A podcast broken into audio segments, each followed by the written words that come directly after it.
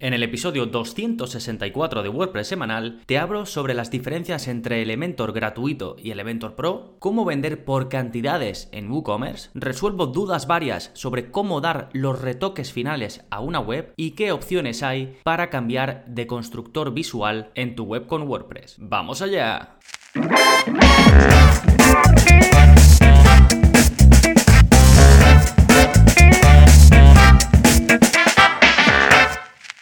Hola, soy Gonzalo de gonzalonavarro.es y bienvenidos a WordPress Semanal, el podcast en el que aprendes WordPress de principio a fin, porque ya lo sabes, no hay mejor inversión que la de aprender a crear y gestionar tus propias webs con WordPress. Y en este episodio voy a responder, eh, son cuatro preguntas, pero en realidad son cinco, o mejor dicho, son cuatro temas, pero realmente son cinco preguntas. Eh, como siempre, ya sabéis que estas preguntas están sacadas directamente del soporte que os doy a los que estáis suscritos en gonzalonavarro.es, ya sabéis, cursos, vídeos avanzados, soporte, descargas y cada vez vienen más cosas. Todo por 10 euros al mes, sin permanencia y con 15 días de garantía. Toda la info en gonzalonavarro.es. Eh, pero antes de responder vuestras dudas, vamos a ver como siempre las novedades, qué está pasando en gonzalonavarro.es esta semana. Y por un lado tenemos el eh, vídeo 214 de la zona código, que lo, lo dejaré enlazado en las notas de este episodio, y que eh, te va a servir para aprender cómo implementar el lazy loading de forma manual en las imágenes o en los iframes, ya sabéis, los, esto que se utiliza para incrustar, por ejemplo, vídeos eh, de, de, YouTube o de Vimeo. Y básicamente el lazy loading ya sabéis que es carga diferida, es decir, que conforme el el visitante vaya llegando a ese elemento multimedia, ya sea, como digo, una imagen o un iframe, pues que en ese momento sea cuando se empiece a cargar y que no se cargue directamente cuando alguien va a una página, ¿no? Imagínate que tienes un vídeo como a mitad de la página o otro al final, o un vídeo, una imagen o lo que sea, para que la página cargue más rápido solo se va a cargar lo que se ve en pantalla y conforme se va haciendo scroll, se va bajando, pues se va cargando lo demás, ¿no? Eso es carga diferida o en inglés lazy loading. Y esto se puede hacer de forma automatizada a todos los elementos multimedia o a todas las imágenes con plugins y lo hemos visto ya en el curso de WPO, por ejemplo, o lo he comentado en, infinidad de ocasiones, ¿no? Pero hay veces en las que queremos hacer esto, digamos, imagínate que no tenemos implementado eso a nivel global, pero porque no lo necesitas, pero sí que quieres hacerlo para una imagen concreta o para un iframe concreto. Pues bueno, te enseño a hacerlo en este vídeo a nivel individual, para que tengas un control granular sobre qué elementos se van a cargar de forma diferida y qué elementos no. Sí, más cositas. Bueno, eso en cuanto a la zona código, después tenemos el curso más reciente publicado, que es el curso de Google Tag Manager,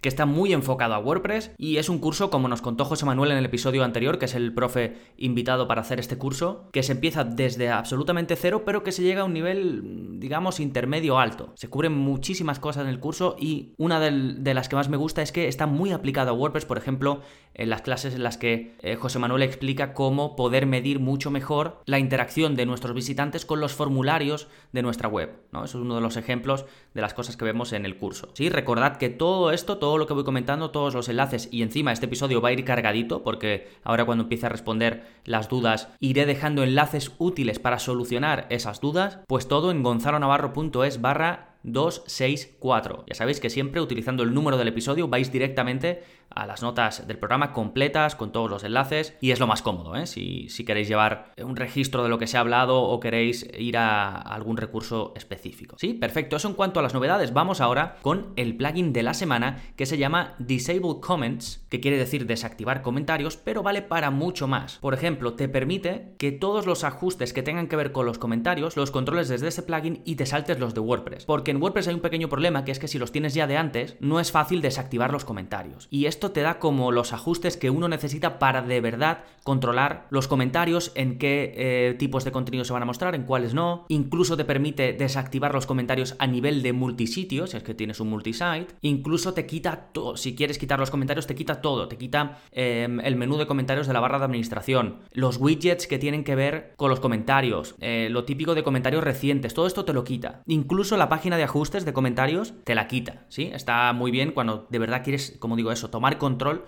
sobre lo que se puede hacer con los comentarios o los quieres eliminar por completo y ya así quitarte olvidarte del spam, tener mucho control. ¿De acuerdo? Este se lo recomendé a algún suscriptor, estuve así investigando y probé este y la verdad que es que está genial, está activo en más de un millón de webs con WordPress, así que imagínate. De nuevo se llama Disable Comments, pero te dejo el enlace en las notas del episodio. gonzalonavarro.es barra 264. Y ahora ya sí, vamos con vuestras preguntitas y vamos a comenzar con una pregunta que me hacéis muchos, aunque yo voy a leer ahora la de Alberto, y que va sobre diferencias entre Elementor gratuito y Elementor Pro.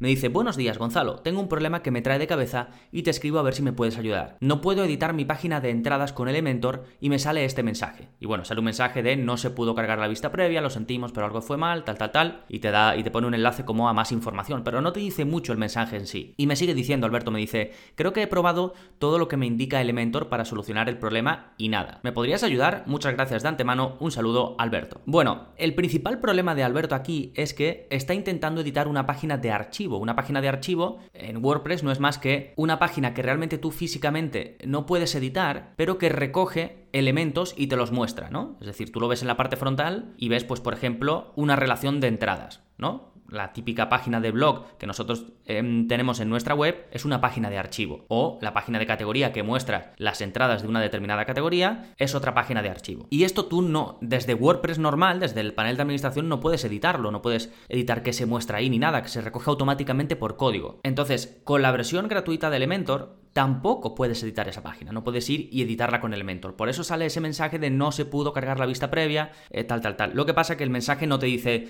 no puedes hacerlo porque no tienes la versión Pro, pero esa es realmente lo que ocurre. La versión Pro de Elementor sí te deja hacer esto. No es que te deje editar esa página, que tampoco se puede, te deja crear una nueva y sustituir la página de archivo en cuestión, ya sea la página de blog, ya sea la página de categoría o cualquier otra página que sea considerada una página de archivo. ¿sí? Y la gracia de Elementor Pro es que si. Porque esto se podría hacer por código, es decir, tú puedes crear una plantilla nueva a través de código, me refiero, código PHP y hacer que sustituya al funcionamiento normal, ¿no? Al funcionamiento que muestra, pues eso, la página de blog o lo que sea. Pero Elementor te permite hacerlo sin utilizar código y además automáticamente, cuando tú dices que esa, imagínate que creas una plantilla para tu blog, ¿no? Que quieres que se muestren, pues no lo sé, en tres columnas, eh, cada entrada, ¿no? Y le das el aspecto que tú quieras y lo controlas el diseño como tú quieras. Y luego dices, esta va a ser la página de archivo del blog. Y entonces Elementor automáticamente la sustituye por la que tú tenías antes, ¿sí? Pero vamos, aquí el problema es ese, que en este caso Alberto está utilizando la versión gratuita de Elementor cuando necesita la versión Pro de Elementor. Y esta es una de las grandes diferencias, yo diría la mayor diferencia que hay entre utilizar Elementor y Elementor Pro, y es poder utilizar su constructor de temas, ¿de acuerdo? Porque realmente tiene dos diferencias, usar Elementor gratuito y Elementor Pro. Una, que la versión Pro te trae 50 widgets más, como el widget de formulario o los widgets de, de menú de navegación, pero sobre todo la posibilidad de construir toda la parte estructural de tu web. La cabecera, el footer, las páginas de archivo, la plantilla de las páginas normales, la plantilla de un custom post type, la plantilla de las entradas de tu web, ¿sí? Bueno, y más allá del soporte, que ya sabéis que cuando tenéis una versión pro de algo, pues siempre tenéis el soporte, ¿no? Y esto, eh, pongo esta pregunta porque me llega de forma diferente, pero me llega mucho, ¿no? De alguien que piensa que con Elementor la versión básica puede hacer algo que después no se puede hacer o que necesitan la versión Pro para hacerlo, ¿no? Por cierto, muchos de vosotros no cogéis la versión Pro por el precio, ¿no? Por lo que cuesta, que a lo mejor no os merece la pena. Yo tengo un servicio de activación de licencias, como yo tengo contratado Elementor Pro, ya sabéis que mi servicio de activación de licencias lo que hago es que en los plugins y los themes que yo tengo con una licencia que me permite instalar em, ese plugin o ese theme de forma infinita o hasta muchísimas webs, pues lo que hago es que me podéis contratar mi tiempo, yo accedo a vuestra web y os lo dejo activo. Es un único pago, bueno, os dejo el enlace, echéis un vistazo, ahí está toda la información. ¿eh? Perfecto, una vez aclarado esto, vamos ahora con la pregunta de Paula, que va sobre vender por cantidades en WooCommerce. Me dice, buenos días Gonzalo, ¿qué tal estás? Espero que bien dentro de todo lo que está pasando. Te quería preguntar si tienes algún plugin para cantidades de WooCommerce. Tengo una tienda online de ropa de hogar también se venden tejidos, pero necesitaría que solo para esa categoría se puedan vender como cantidades no netas, 50 centímetros, 1 metro, 1.5 metros, etc. Cada tejido tiene un precio, es decir, hay telas de 5 euros, de 10 euros, etc. ¿Se puede resolver de alguna forma? ¿Tienes algún plugin para solucionarlo? Muchas gracias de antemano, saludos. Bueno, muchas gracias a ti, Paula. Y sí, uno de los plugins más populares eh, para hacer esto, que además eh, lo podéis encontrar en la web oficial de WooCommerce, aunque no está hecho por ellos, es un plugin de terceros, es em, la empresa Skyverge, que bueno, es una marca de, de, GoDaddy, y se llama Measurement Price Calculator. Y lo que hace es que te em, pone un precio u otro en función de una medida que el, que el visitante puede calcular. ¿sí? Puedes tú poner ya, si quieres, las medidas o puedes permitir que el visitante diga o que el, el comprador, el posible comprador diga, pues quiero comprar de esto un metro, ¿no? Por ejemplo, como me decía eh, Paula. Y te muestra el precio, o te cambia el precio en función de eso. ¿sí? No es un plugin, ya sabéis, estos plugins de WooCommerce no suelen ser tampoco muy baratos, pero bueno, es 129 dólares al año, que bueno, para una tienda online y si es un plugin que va a ser importante dentro de vuestra web, realmente tampoco es tanto. Así que bueno, os dejo el enlace. Ahí se muestra un tutorial en inglés, ¿no? En la página de WooCommerce, eh, del uso, de cómo lo puedes utilizar o, qué funcionalidades tiene para que lo puedas eh, ver, a ver si te interesa, y luego, pues abajo tienes el, el botón de compra. Sí, recordad que en los episodios de preguntas y respuestas, justo debajo de cada pregunta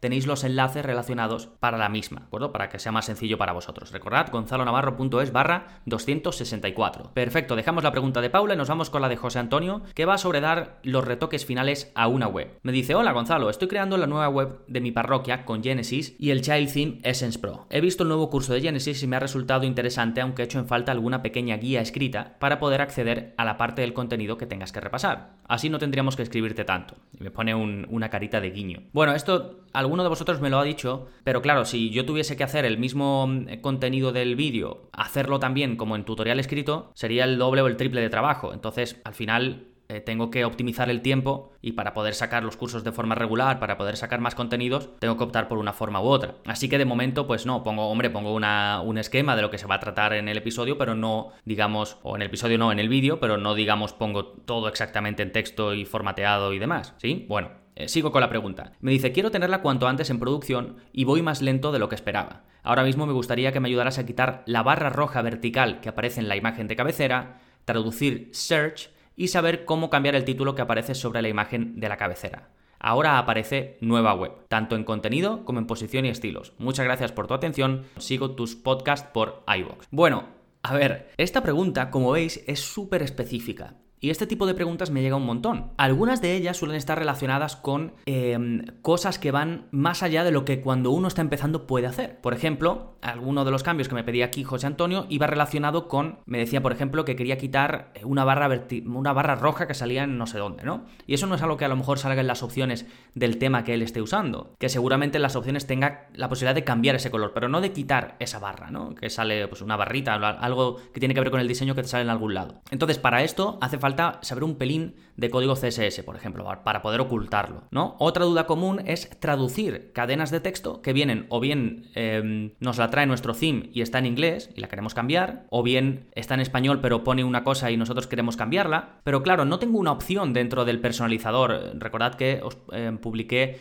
un episodio recientemente sobre el personalizador de WordPress, qué se podía hacer, qué no se podía hacer, y este tipo de cosas pues no se puede hacer, ¿no? Pero sí que hay soluciones. Por ejemplo, en el curso de WordPress intermedio dedico una clase al plugin que se llama Loco Translate, que es una pasada para hacer este tipo de cambios en las cadenas de texto, en los eh, textos estos que vienen por nuestro cimo, que vienen directamente con WordPress y que queremos cambiar, ¿no? Pues eso, por ejemplo, lo cubrimos en el curso de WordPress intermedio. Sin embargo, es una pregunta muy, muy, muy recurrente. Y luego la otra que me preguntaba cómo cambiar el título de la cabecera, esto es que se le pasó a, a José Antonio, que eso está directamente los ajustes generales de WordPress, que muchas veces nos pasa eso, nos podemos hacer la web, nos vamos a lo avanzado y ya lo básico se nos ha olvidado, pues porque eso, porque estamos empezando y no nos podemos acordar de todo. Entonces, os voy a recomendar el episodio 96 del podcast que se llama Consejos a los que empiezan en esto de WordPress y que recuerdo que en su momento a los que los escuchasteis os gustó mucho y yo particularmente estoy muy satisfecho por ese episodio, porque atajo muchas eh, dudas o muchos conceptos que cuando empezamos a lo mejor no tenemos claro. Y os digo rápidamente de lo, de lo que hablo en ese episodio. Hago énfasis en, bueno, en la mentalidad de no parar de aprender, también mucho énfasis en empezar desde la base y,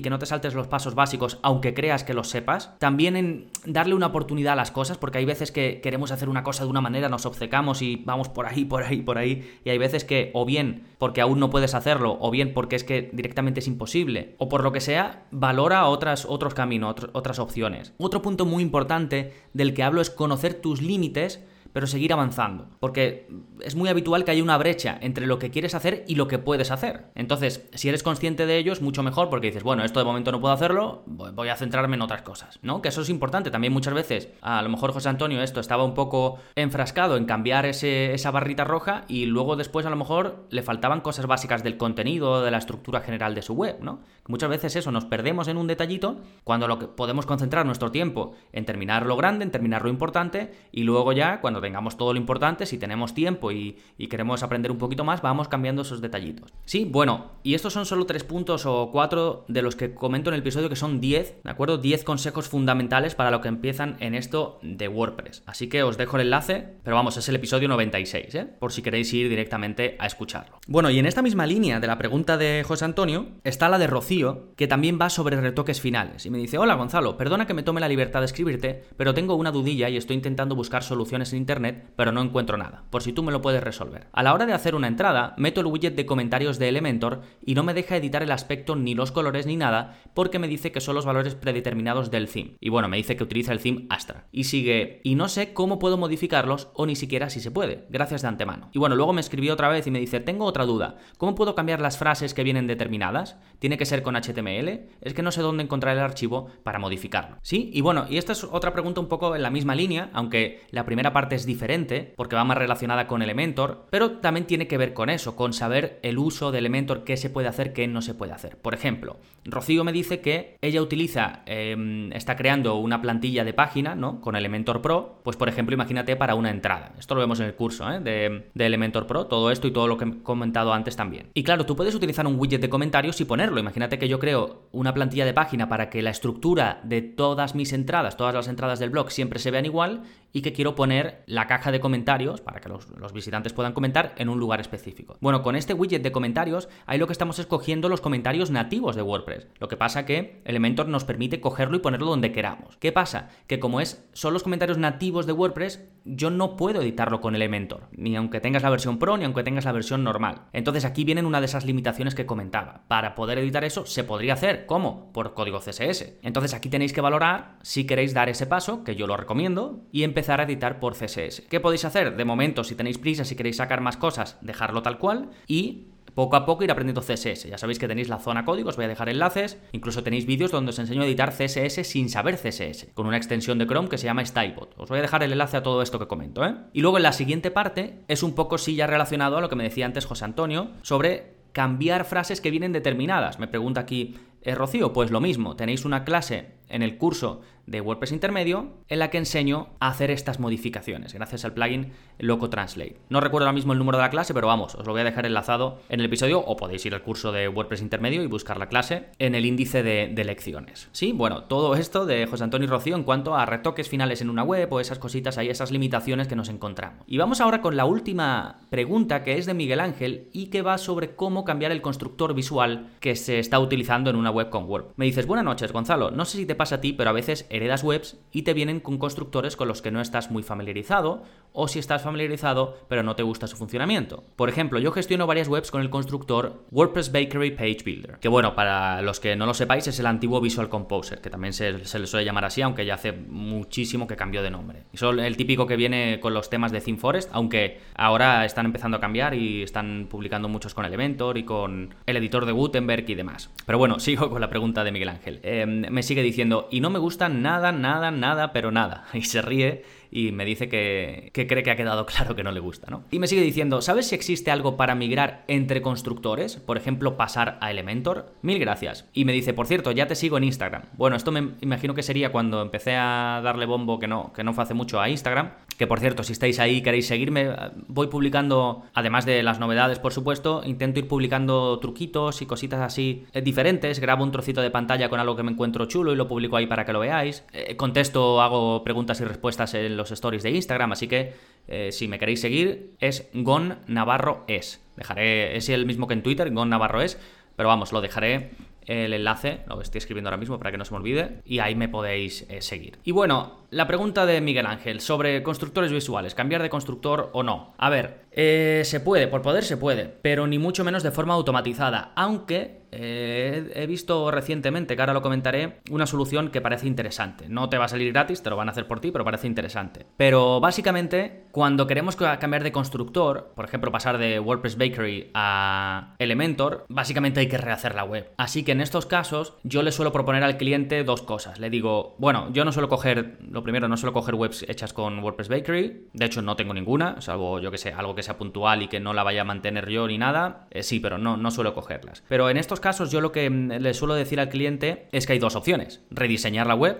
o adaptarte y aprender a utilizarlo. Estas webs suelen traer eh, una documentación bastante exhaustiva, las de ThemeForest me refiero que están con WordPress Bakery, y al final pues nada, es leerte la documentación e ir mirando cositas y, ya está, y hacer los cambios que te pidan o mantenerla o lo que sea. Pero lo que os quería comentar, que me pareció súper interesante, es em, de la gente de Nelio, Nelio Software, un plugin o un servicio que se llama Unlocker y que básicamente te cambian ellos o convierten eh, tu web al, al maquetador de páginas favorito. Entonces imagínate que la tienes con WordPress Bakery, tú la pasas por su servicio y te muestra cómo quedaría por ejemplo, con Elementor. O cómo quedaría con el plugin de Gutenberg. Vamos, con el plugin no, con el editor nativo de, WordPress de Gutenberg. Y le vi una entrevista que le hicieron eh, Ana Cirujano y Pablo Moratinos al, creador o a uno de los de Enelio y hablaba un poco de ello, así que le podéis echar un vistazo si queréis. Eh, se la hicieron en el podcast que tienen, aunque también está en YouTube, y se la hicieron en el canal, en el programa que tienen en YouTube de un billete a Chattanooga, se dice Chattanooga, la verdad que no estoy seguro, perdonadme, pero vamos, lo voy a buscar y os voy a dejar el enlace, ¿vale?